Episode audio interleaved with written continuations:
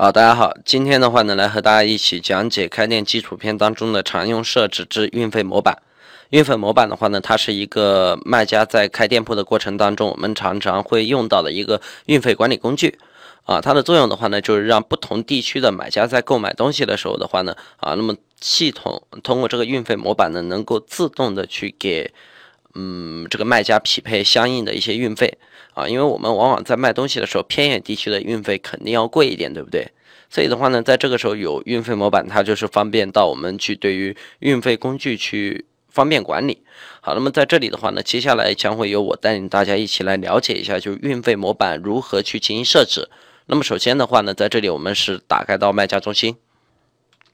啊，那么这边的话呢，现在是卖家中心的一个页面。那么在卖家中心里面的话呢，我们找到呃物流管理当中的这个物流工具啊，我们点击一下，点击了物流工具以后的话呢，在这里会有一个运费模板的设置，我们再点击进去。好，那么这里的话呢，我们可以看得到现在已经有新建好的一些运费模板啊。那么这里如果说觉得这个运费模板，不适合，或者是说你觉得没有用了，你可以删除，也可以不管它，因为店铺里面可以建很多很多的运费模板。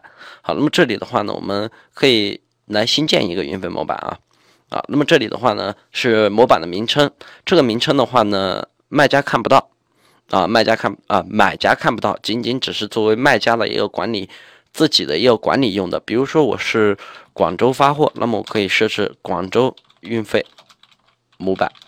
对不对？好，那么选择了以后的话呢，在这里我们来选择产品的这样一个地址，呃，阿富汗啊，不对，是中国。好，那么选择中国以后的话呢，在这里的话，我们再来找找广州，广州，广州啊，广东。好，然后广州呢，广州在这里啊，天河区，天河区，天河，嗯，在这里找到以后的话呢，那那么在这里我们设置这个发货时间。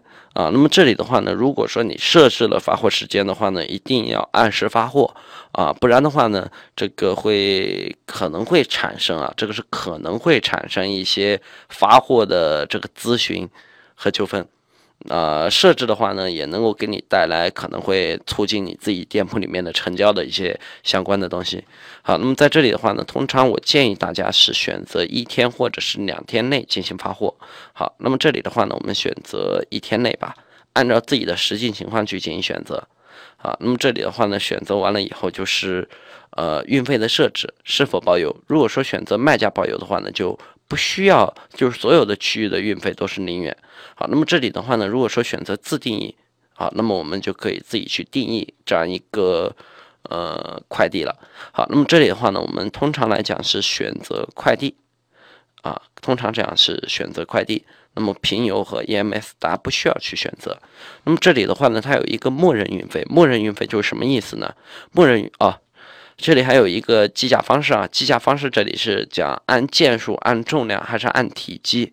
通常来讲的话呢，因为商品的众多不同嘛，所以的话我们往往商品的这个运费是不一样的。比如说有的商品一件就刚好是，呃，快递的首重了，对不对？那么我们肯定就是按件来进行计费。当然的话呢，也可以按重量来进行计费。通常来讲的话呢，我更建议大家是选择按重量。选择了以后再选择快递，那么这里的默认运费是指什么意思呢？默认运费它指的就是说到全国啊是多少钱，所以它是一个默认的，对不对？比如说我到全国大概的一个价格，大部分的都是十块钱，那么我们就设置十块，每增加一公斤的话呢？嗯，比如说每增加一公斤是加五块钱，那么我们就设置为五块。然后的话呢，假设肯定会有一些偏远地区的价格和这个价格是不一样的。那么在这里的话呢，可以为指定的城市添加运费。好，那么这里我们可以添加城市，比如说像西南地区啊，那么像重庆、云南啊、贵州啊。